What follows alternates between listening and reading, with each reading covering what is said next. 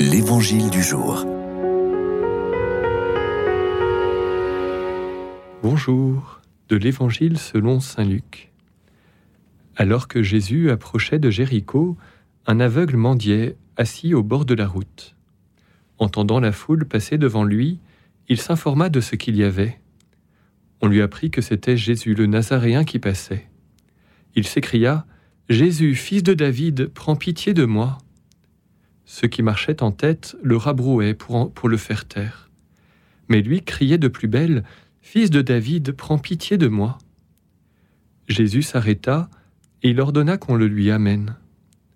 Quand il se fut approché, Jésus lui demanda Que veux-tu que je fasse pour toi? Il répondit Seigneur, que je retrouve la vue. Et Jésus lui dit Retrouve la vue, ta foi t'a sauvé.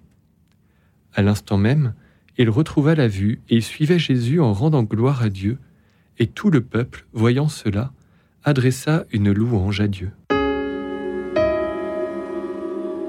Ce texte n'est pas le premier à mentionner un aveugle dans l'Évangile. Rappelons-nous la parabole des invités qui avaient refusé d'assister aux noces. Dans ce récit, le maître finit par ordonner à ses serviteurs d'amener les pauvres, les estropiés, les aveugles et les boiteux. Quatre chapitres plus tard, nous voyons aujourd'hui un signe concret de la réalisation de cette parabole. L'aveugle de Jéricho, évoqué dans l'évangile de ce jour, nous est présenté comme un mendiant assis au bord de la route. Cette description est terrible. Le Talmud, le commentaire de la loi juive, enseigne en effet qu'il n'y a pas de plus grande souffrance que la cécité. Le fait que Jéricho soit la ville la plus basse du monde alourdit encore cette situation. L'aveugle apparaît donc comme le symbole d'une humanité perdue, gisant au fond de l'abîme. La rencontre avec Jésus est d'autant plus frappante. Il y a déjà un signe ici de la résurrection, et Jésus le dit explicitement, c'est sa foi qui a sauvé l'aveugle.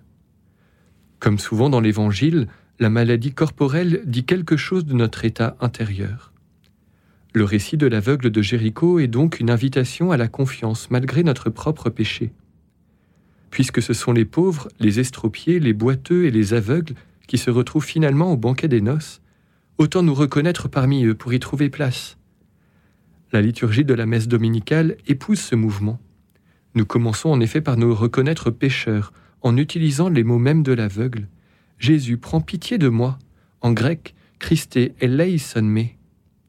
Puis, toujours comme l'aveugle, nous rendons gloire à Dieu, gloire à Dieu au plus haut des cieux. Dimanche prochain, nous pourrons donc repenser à l'aveugle de Jéricho au début de la messe.